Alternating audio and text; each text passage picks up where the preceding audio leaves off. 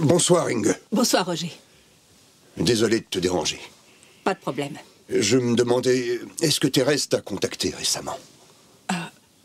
Non, pourquoi? Elle a dû changer de numéro.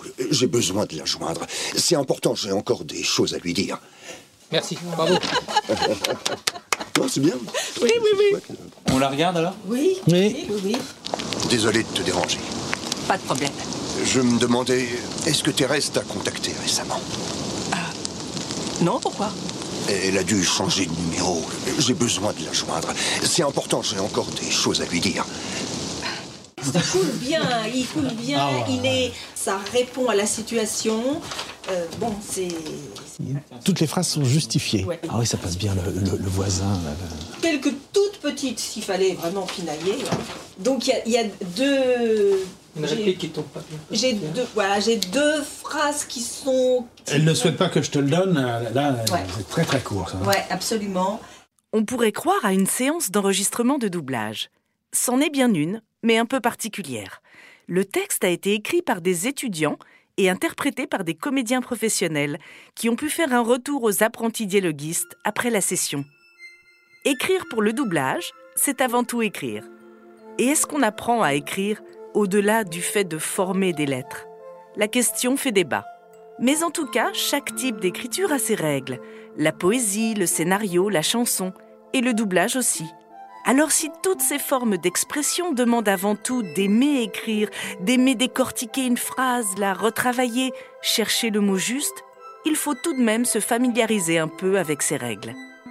Certains auteurs ont appris sur le tas, au fil de la pratique, et en mettant à profit leur maîtrise d'autres formes d'écriture. D'autres dialoguistes ont acquis les bases de leur savoir-faire dans des universités et des stages. Dans cet épisode, nous verrons comment apprendre ce métier et nous mettrons un coup de projecteur sur quelques expériences particulièrement intéressantes. Former et transmettre, devine qui vient doubler. Le musée SACEM présente un podcast créé et dialogué par Vanessa Bertrand. Devine qui vient doubler. Devine, qui vient doubler. Qui vient doubler. Devine ah, qui vient doubler. Devine qui vient doubler. Il est toujours intéressant de savoir comment nos prédécesseurs s'y sont pris. Bien que le doublage existe depuis près d'un siècle, les formations universitaires ne sont apparues qu'il y a une vingtaine d'années. Auparavant, on confiait l'adaptation des dialogues à des professionnels de l'écriture, des auteurs avant tout. Comme nous l'avons évoqué dans le podcast sur l'histoire du doublage, Jean Anouilh ou Raymond Queneau s'y sont essayés. Max Maurice, le surréaliste proche de Man ou encore Henriette Nizan, la journaliste épouse du philosophe Paul Nizan. Philippe Vidcock nous raconte comment il a fait ses premiers pas chez Disney, mais dans le marketing. Ma formation me destinait euh, à l'enseignement, lettres classiques, euh, français, latin, grec, anglais, première langue. Et j'étais dans la filière pour devenir prof. Je suis monté au CAPES, euh, que j'ai tenté deux fois. Et puis, parallèlement, j'étais passionné par le cinéma et je connaissais l'équipe de, Disney France de l'époque, qui un beau jour m'a appelé en ayant besoin d'un attaché de presse. Donc j'ai sauté sur l'occasion, abandonné euh, l'enseignement euh, sans regret, et je suis monté à Paris, puisque je suis breton en fait au départ, je viens de Rennes. Et euh, donc je suis monté à Paris pour m'occuper des relations presse et être l'assistant du directeur de publicité. Et j'ai fait ça pendant sept ans à Paris. Euh, donc ça n'avait plus rien à voir avec du tout avec ma formation. J'ai ensuite passé deux ans à Londres où on m'a promu euh, directeur de la publicité euh, pour l'Europe et le Moyen-Orient. Et j'ai beaucoup voyagé. Ah bah je voyageais, je, on allait dans les pays. Je faisais deux pays par jour en moyenne euh, quand je voyageais. C'est-à-dire que je partais très tôt le matin de Londres, je partais dans un pays, je repartais après déjeuner, j'en faisais un autre et je revenais au bureau le soir. Ce qui était quand même euh, effectivement euh, riche. je gardais l'idée d'adapter euh, dans un coin de ma tête parce que quand j'étais à Paris, comme j'avais cette formation de lettres classiques, euh, il m'avait un petit peu balancé. superviseur entre guillemets des dialogues français, des doublages français. Donc j'avais des relations avec les Duterre à l'époque, Fred Savedier, Claude Rigalançou déjà, Natacha Naon. Et c'est moi qui relisais les textes, qui allais éventuellement en plateau, qui leur faisais des observations, y compris sur les chansons. Enfin, des premiers films dont je m'étais occupé, c'était Peter Elliott le Dragon en version euh, animée. Donc j'étais passionné par ça, par les enregistrements, les plateaux, les comédiens. Et euh, je me suis dit, tiens, ça, un jour, ça me conviendrait.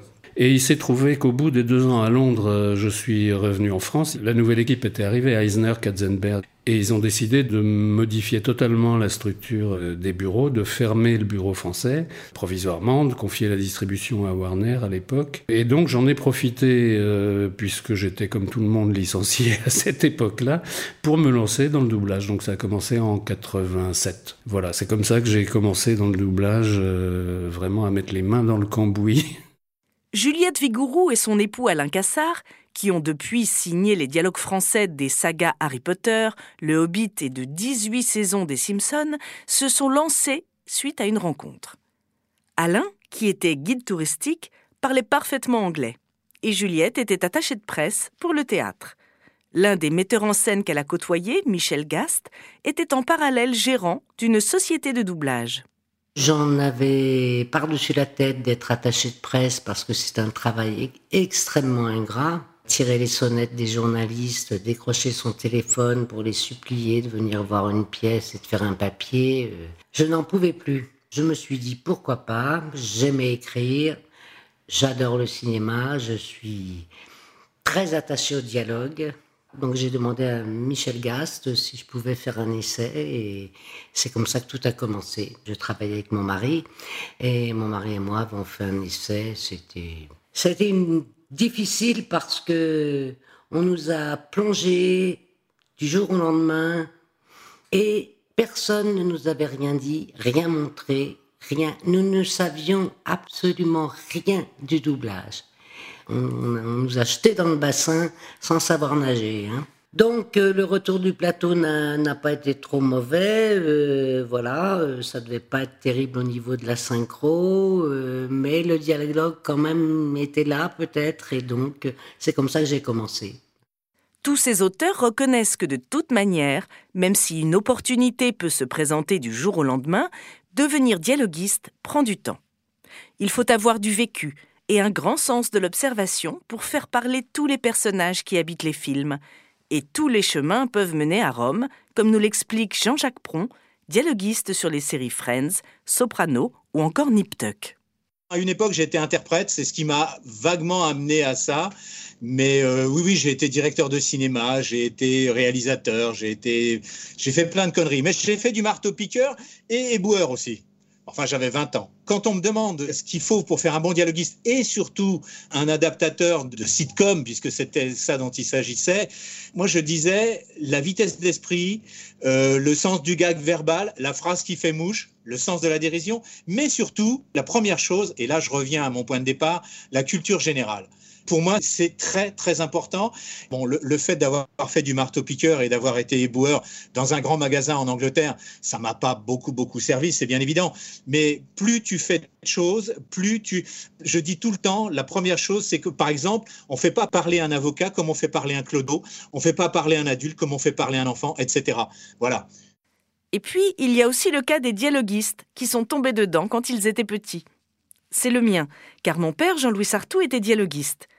Adolescente, je me passionnais pour les répliques qu'il écrivait à la maison sur une bande plastique, dont j'ai vu défiler des kilomètres. J'adorais l'idée de pouvoir écrire, de faire parler des personnages si différents et de devoir passer d'une langue à l'autre.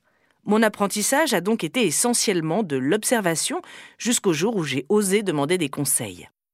Joël Safdie est aussi dans ce cas le fils de Fred Savdier, l'un des pionniers du groupement doublage sous-titrage du syndicat national des auteurs et compositeurs, m'a confié une fois que nous étions tous deux des papadidactes. Laurence Salva est elle aussi fille de dialoguiste, mais c'est aussi son grand-père qui lui a transmis la passion d'écrire. Il était dans l'armée et dix ans après la guerre, il en a eu ras-le-bol de l'armée. Il a travaillé pour un patron de studio de doublage. Et en fait, c'était lui qui transportait l'argent d'un studio à l'autre. pour payer les comédiens. Et hum, il était marié, ma grand-mère était irlandaise, euh, et donc euh, il parlait couramment anglais. Euh, et, un jour, ce patron de studio lui a demandé s'il ne voulait pas s'essayer à traduire des films.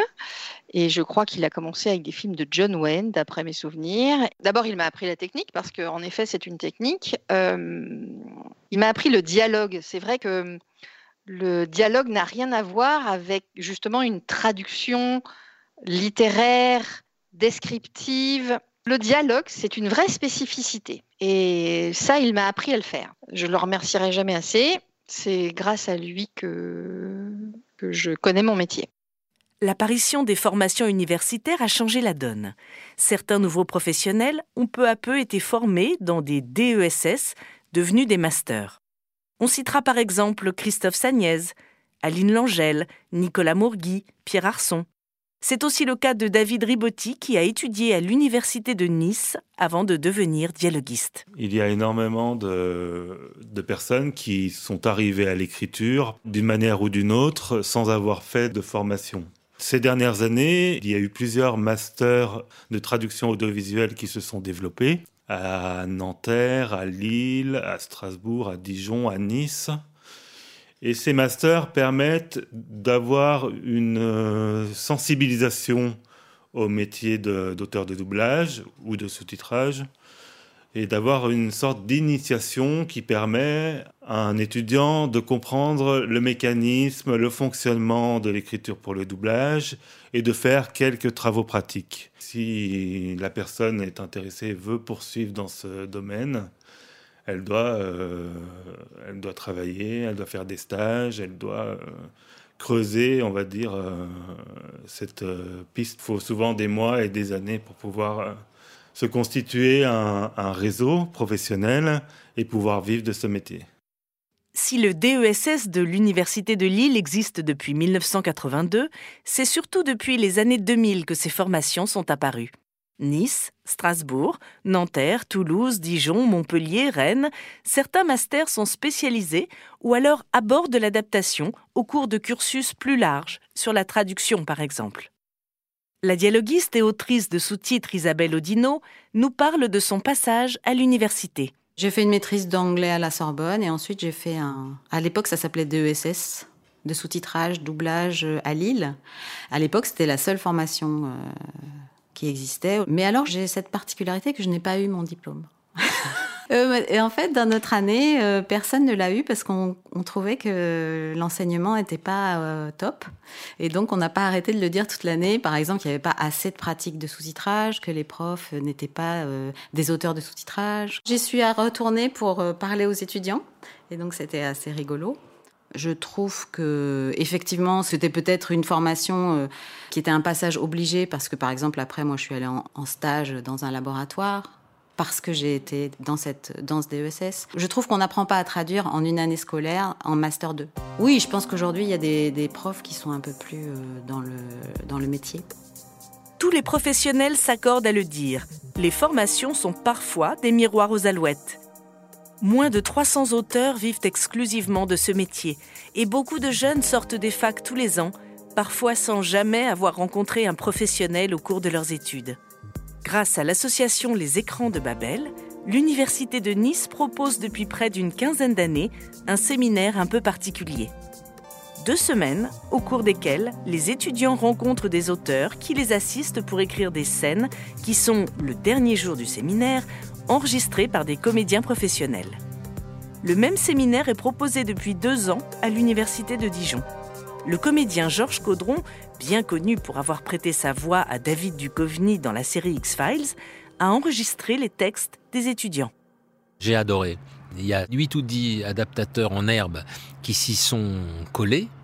Et suivant l'adaptation, on ne joue pas la même chose. En deux jours, mais on a, on a vécu des, aventures complètement incroyables. Les, les mômes, d'ailleurs, on disait, il y en a un où on lui a dit, bah, tu peux y aller, hein, ça y est, c'est bon. Euh, c'est Le type, c'était synchrone, c'était bien. Euh, mais tu sais, c'est un don. Hein les comédiens Dany Tayarda et Vincent Violette ont eux aussi enrichi les étudiants en leur faisant des retours sur leurs textes. on forme dans la mesure où euh, on apprend, on rectifie, on montre les écueils, etc. Donc ça, c'est une euh, formation.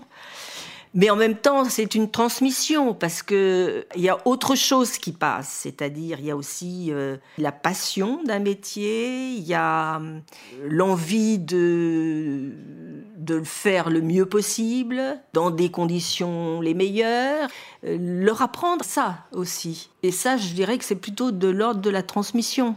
C'est une expérience fabuleuse et, irremplaçable parce que euh, tout d'un coup c'est un laboratoire et on fait avec les étudiantes et les étudiants euh, ce qu'on n'a jamais vraiment le temps de faire, ni nous devant notre ordi. Euh. et là, on travaille, on échange, on essaie. Et, et justement, de voir comment des gens à Nice, assez jeunes, peuvent s'approprier une histoire, un texte et, donner euh, six, sept versions différentes. Alors ça, c'est absolument fabuleux. Alors évidemment, euh, après, il faut, un peu euh, les guider pour que ça puisse rentrer dans, le moule. Et puis, mais ce qui est drôle, c'est de voir les caractères de, chaque personne. Il y a ceux qui tout de suite vont se fixer sur le synchronisme, etc. Ceux qui s'en foutent royalement et qui vont travailler sur le sens ceux qui vont outrepasser le sens et, amener leur touche personnelle. J'aime ce foisonnement que qu'apportent les étudiants, désordonné, allant dans tous les sens, mais allant quelque part. Chloé Matz, étudiante en master de traduction multimédia à l'Université de Dijon, a suivi ce séminaire qui lui a donné envie de se lancer dans l'adaptation. Elle explique comment l'écriture de dialogue de doublage lui est apparue très différente des autres formes de traduction abordées au cours de ses études. C'était totalement différent, effectivement, euh, autant dans, le fond que la forme, parce qu'il s'agissait déjà de maîtriser un logiciel de bande rythmographique.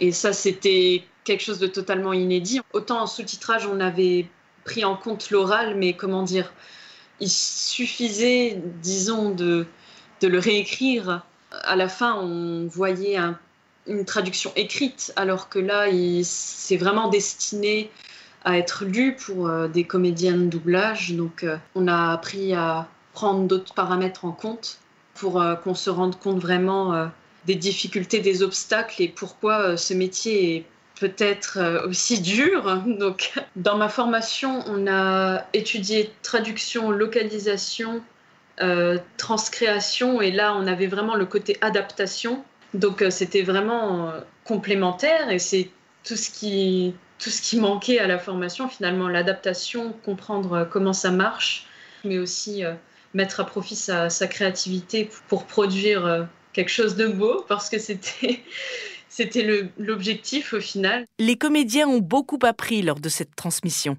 et ils témoignent aussi du plaisir que les étudiants ont ressenti lors des enregistrements. Ils étaient aux anges. À l'époque, quand on est quand on est descendu à Nice, euh, X-Files c'était encore dans tous les esprits, etc. Alors faire dire leur texte par par euh, Fox Mulder, c'était absolument incroyable. Il y a toujours un peu le, côté euh, spectaculaire de sidération. Ah ah, bah, ça se fait comme ça, ah, bah, c'est marrant parce qu'on le pense dans sa tête et c'est ce qu'on fait nous aussi, notre petite voix dans notre petite tête quand on quand on écrit et après de le voir dit et approprié est déjà transformé, est déjà changé. À peine écrit, ça passe à l'oral, et la personne qui dit le texte va changer par son interprétation, que nous on avait pu, ou ce que l'étudiant a pu penser. Je me suis vraiment rendu compte que le métier de comédien de doublage est particulier quand même, c'est très théâtral, très expressif. Et puis se dire que c'est notre texte qui est dessus, ça a un côté très satisfaisant parce que euh, on se dit waouh, c'est ma touche personnelle, c'est quand même moi que il ou elle lit. Euh, c'est vraiment, euh, vraiment quelque chose, ça fait vraiment quelque chose euh, bah, un peu au niveau du cœur, au niveau du cerveau, je sais pas, il y a, y a plein de sentiments qui se mélangent à la fois, donc c'est quelque chose que, que je connaissais pas trop.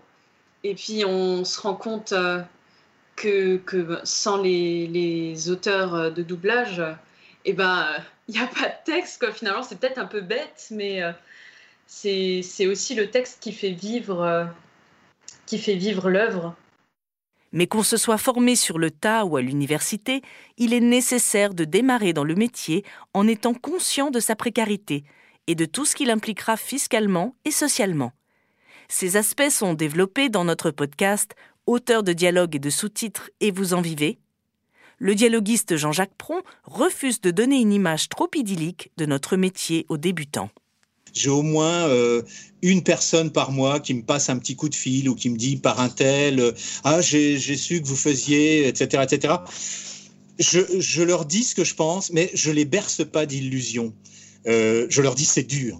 Emmanuel de Rangervais délégué général du syndicat national des auteurs et des compositeurs organisation qui regroupe de nombreux auteurs de doublage et de sous-titrage estime aussi qu'une formation n'est complète que si elle présente une image globale de l'écosystème du métier. C'est pourquoi il se rend régulièrement dans les universités.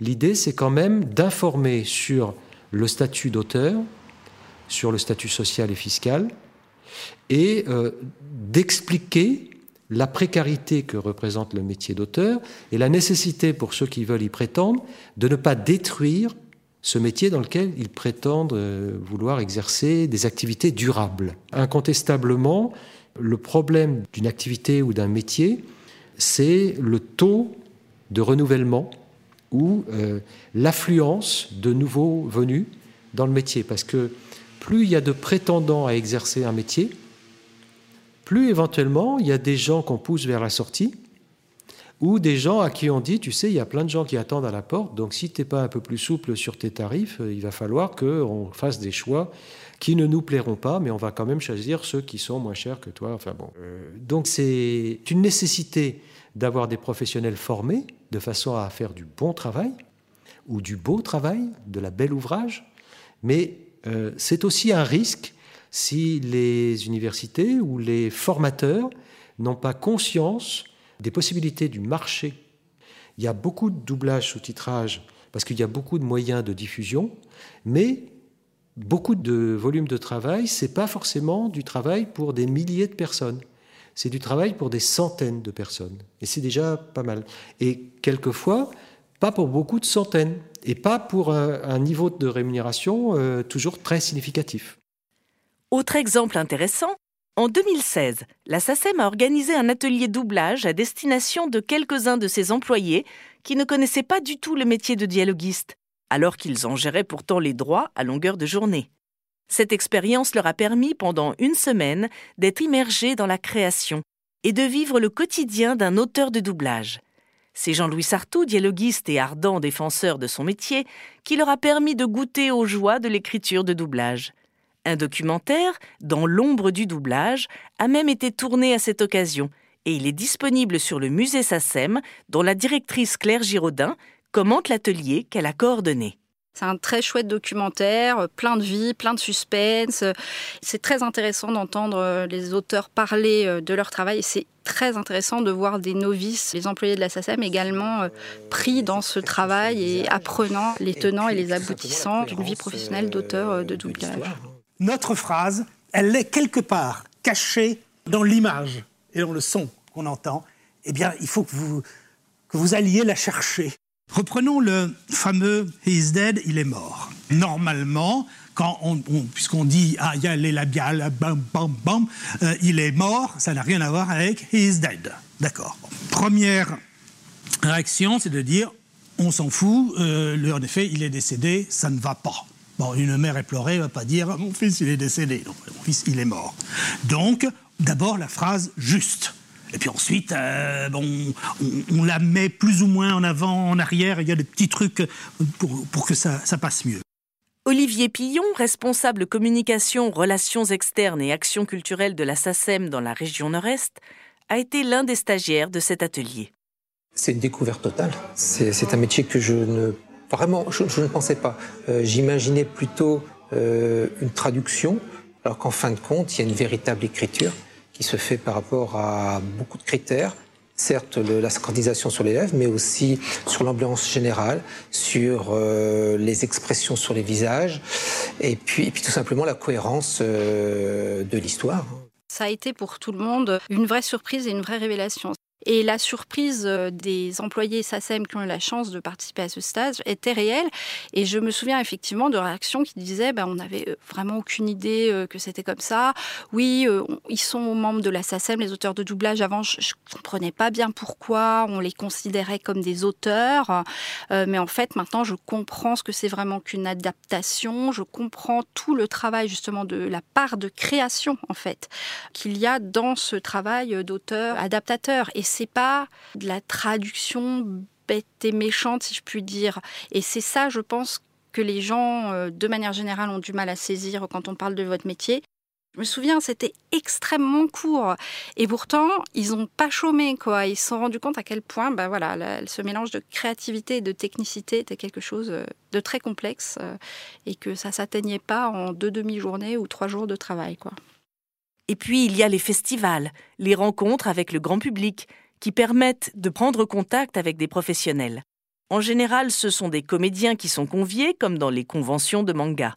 Mais il arrive aussi que certains auteurs soient invités. Je me souviens ensuite que nous sommes allés euh, là aussi euh, ensemble à Angers au festival Premier Plan pour euh, présenter le documentaire et faire ensuite une table ronde. Hein, là aussi avec toi Philippe Lebeau et puis le réalisateur du documentaire Tony Kéméré. Et là pour le coup c'était une grande salle où il y avait des professionnels et du public, on va dire grand public, festivalier. Hein. et on a eu énormément de questions et je me souviens de gens, d'au moins une personne se levant et disant ah, mais moi je croyais en fait que les acteurs, euh, bah, c'était eux-mêmes qui créaient leurs répliques, quoi. On ne pouvait pas terminer cet épisode sur la transmission sans parler d'un événement organisé en janvier 2020 à Dijon, les premières REC, rencontres des écritures créatives. En parallèle du séminaire Écrire pour le doublage à l'Université de Dijon, ces rencontres ont permis à des étudiants et à des professionnels de l'audiovisuel et du cinéma de la région Bourgogne de s'initier à plusieurs formes d'écriture pour voir comment le fait de les croiser enrichissait chacune d'elles.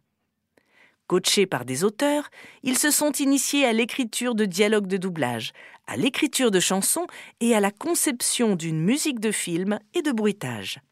Leur objectif? Écrire des dialogues sur un montage d'une vingtaine de minutes du film de Fritz Lang Metropolis, en réaliser les bruitages et en écrire une chanson finale.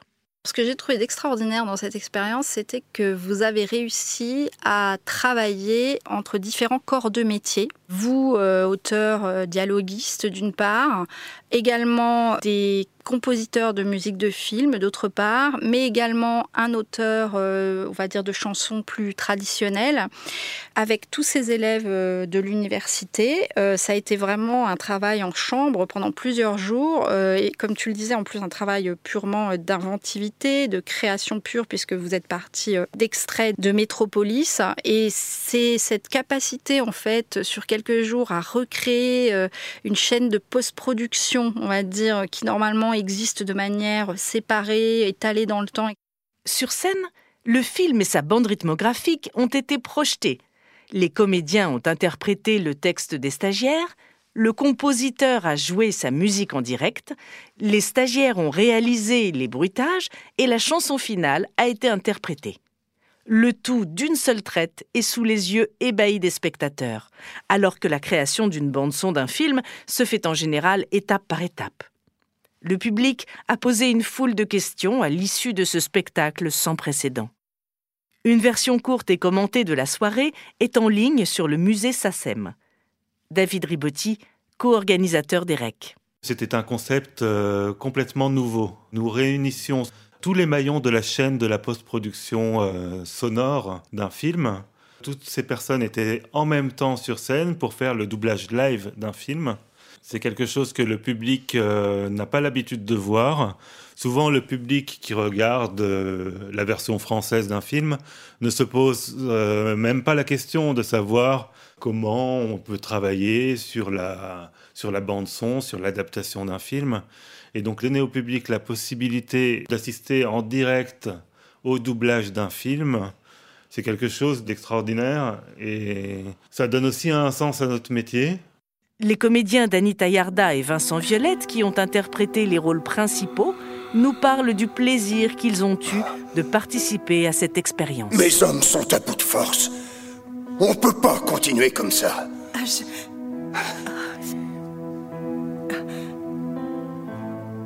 Mon cher Frédère, faites quelque chose. Ces hommes sont désespérés. Vous devez faire quelque chose pour eux. Aidez-les. Père, vous devriez saluer cet homme. Nous sommes tous frères. Faites preuve de bonté. Tu as raison. Père. Il est temps de faire la paix avec le peuple. J'ai adoré vraiment cette, cette expérience. Je faisais mon métier euh, d'interpréter un texte sur une bande rythmo, mais à la fois j'étais le comédien qui était vu par le public. Donc c'est un panard énorme. On, fait parfois des démonstrations de doublage, mais c'est, je trouve ça un peu nu. De voilà, on projette le film, voyez, ah, puis vous voyez comme je fais le malin à dire le texte et je change ma voix et je fais le le gros nounours et le petit Mickey après.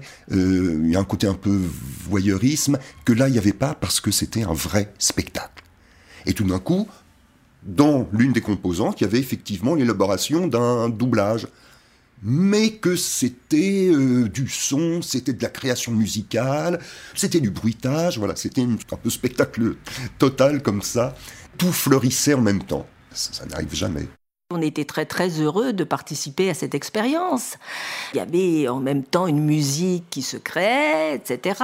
Euh, C'était un ensemble créatif très fort, euh, beaucoup plus que évidemment quand on est seul derrière son micro à, enregistrer euh, une scène. C'était un tout. Et je pense aussi que les spectateurs qui étaient dans la salle, eux, étaient très étonnés parce qu'ils ont vu quelque chose qu'ils ne verront sans doute jamais. Même nous, nous n'avons pas l'occasion de le voir. Donc c'était tout à fait exceptionnel. Tout ça était quand même sur scène, en direct. Donc euh, oui, il y avait un petit peu de, de théâtre, entre guillemets, dans l'ensemble.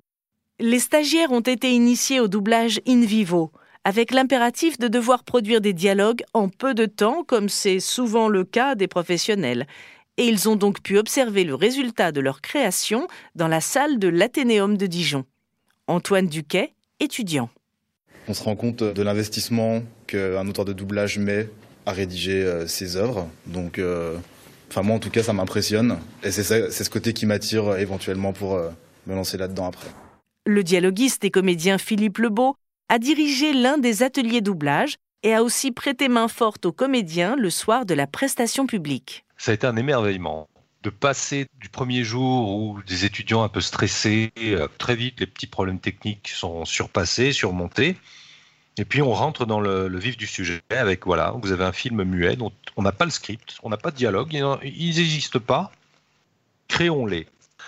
Il y avait une espèce d'osmose qui se créait, des propositions, euh, parfois très drôles, parfois complètement à côté, mais jamais, euh, jamais tournées en ridicule parce que, parce que oui, c'est un métier où il faut proposer. Je les regardais réfléchir en direct en se disant non, mais là, peut-être qu'on va rien mettre, là, ce serait bien qu'il y ait un silence. Ah, t'es d'accord, ouais, ouais, c'est une bonne idée.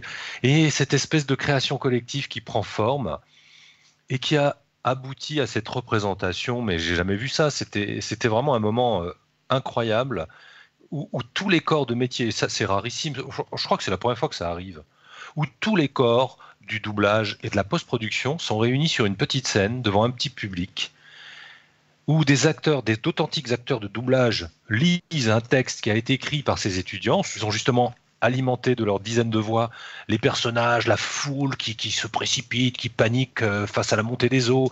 Ils ont fait ça tellement bien.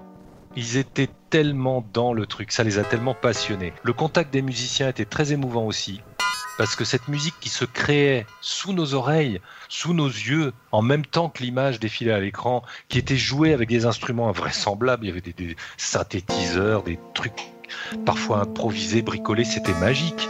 Euh, et tout se faisait en même temps. J'ai adoré ce moment. Il faut absolument le refaire. Claire Giraudin, directrice de SACEM Université, a présenté la soirée et animé le débat avec la salle. Fallait oser. Je veux dire, euh, vous avez pas peur, quoi, parce que c'était euh, sans filet, comme ça, et vous l'avez fait, et c'était vraiment euh, le résultat était bluffant. Mais à tout point de vue, hein, je souviens qu'il y avait un groupe d'étudiants qui faisait les bruitages, extraordinaire.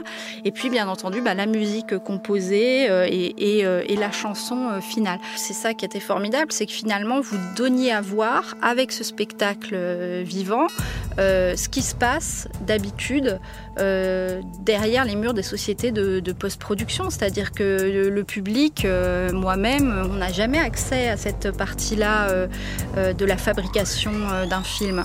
Euh, on n'a pas trop d'idées finalement de comment ça se passe. Olivier Delevingne a composé la bande originale de cette version de Métropolis et l'a interprétée en direct. Contrairement aux habituels ciné-concerts, la musique n'était pas cette fois la vedette, l'idée étant de démontrer qu'adaptation de doublage, musique et bruitage devaient dialoguer harmonieusement sur la bande-son. Quand on propose à un compositeur de faire la musique d'un film muet, c'est extrêmement tentant. Le dernier à qui on a proposé une chose comme ça, Ludovic Bourse, pour The Artist, a terminé avec un Oscar. Après, quand on nous dit mais finalement on va rajouter des dialogues, là déjà ça commence à devenir un peu plus inquiétant.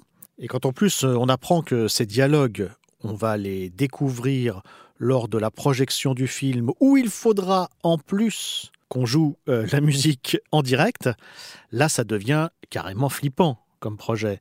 Alors évidemment, euh, la particularité, c'était de se dire, mais qu'est-ce qu'ils vont bien pouvoir raconter? Qu'est-ce qu'ils vont écrire? Parce que si jamais ils prennent l'option de faire euh, Métropolis à la gaudriole, moi je vais avoir l'air un peu couillon avec ma musique électronique intellectuelle. L'autre chose qui était amusante, c'est lorsqu'on appelle Frédéric Cocourec pour diriger les ateliers d'écriture de la chanson. Hein, il y a toujours une chanson à la fin du film et qu'on lui dit bah tiens, il faut que tu fasses faire écrire une adaptation d'une chanson extrêmement connue et qui de surcroît a déjà été adaptée en français et a fait un tube. Le garçon se demande ce qu'on fume. C'est normal. Il est quand même particulier ce boulot d'adaptateur parce que bien sûr, il faut savoir écrire, mais surtout, il faut savoir faire parler. Et ça, même si ça semble facile, c'est pas simple.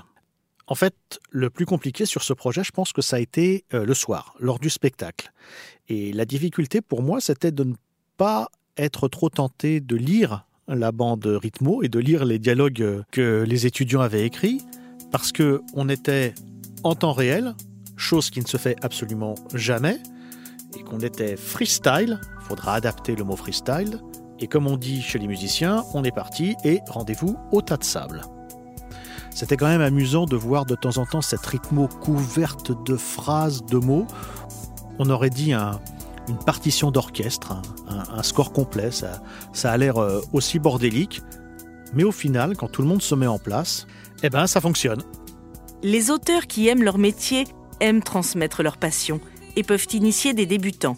Mais n'oublions pas qu'il y a beaucoup d'appelés et peu d'élus. Un parcours de dialoguiste, c'est de l'envie, du savoir-faire, un certain facteur chance et beaucoup de persévérance. Et puis, même les dialoguistes professionnels ont toujours besoin de se former. L'utilisation du numérique et sa bande rythmographique virtuelle a demandé aux adaptateurs de s'adapter. Et depuis que les auteurs cotisent pour la formation professionnelle, droit acquis en 2012, ils peuvent suivre des stages financés pour se mettre à niveau sur bien des sujets que traitent leurs films et séries, l'univers de la justice, de la police ou du médical, comme il est question dans l'épisode Mot contre triple. Et quand on demande aux professionnels s'ils ont des conseils à donner à un débutant, d'avoir toujours son regard à lui, bien respecter le film et en même temps avoir sa propre vision du film ils, mettent son petit grain de sel toujours. Les gens le sentent quand, l'acteur ou quand l'adaptateur a mis un petit quelque chose à lui, etc. Qui n'a pas fait simplement euh, un, boulot de, de, traduction euh, de mot à mot. Je dirais que en gros, le, métier c'est toujours le même. Hein. c'est restituer au mieux euh, un film dans une autre langue, avec tous les paramètres que ça comporte. Maintenant, la façon de le faire appartient à chacun, je crois. La technique appartient à chacun. Les choses ont énormément changé. Lui va trouver naturel hein, les délais qu'on a finalement. Nous, on les a vus se rétrécir au fil des ans. D'écouter beaucoup autour de soi, d'écouter, d'avoir le plaisir d'être euh, toujours à l'affût euh, du mot, de l'image. dans la vie, hein, au café, n'importe où, euh, avec ses mômes, d'écouter le, le, le, son juste. Bah, comme quand on lit un roman, tout d'un coup, voilà, c'est, c'est, ça, ça fait image, ça fait sens. Et avoir ce plaisir dans la vie de reconnaître le mot approprié. Un conseil, oui, oui, accepter avec modération tous les projets les plus dingues. Fan de séries, scénariste, traducteur, comédien, poète, interprète, il n'y a pas de voix royale. Et en attendant de faire parler Emma Stone ou Hugh Jackman, devine qui vient doubler.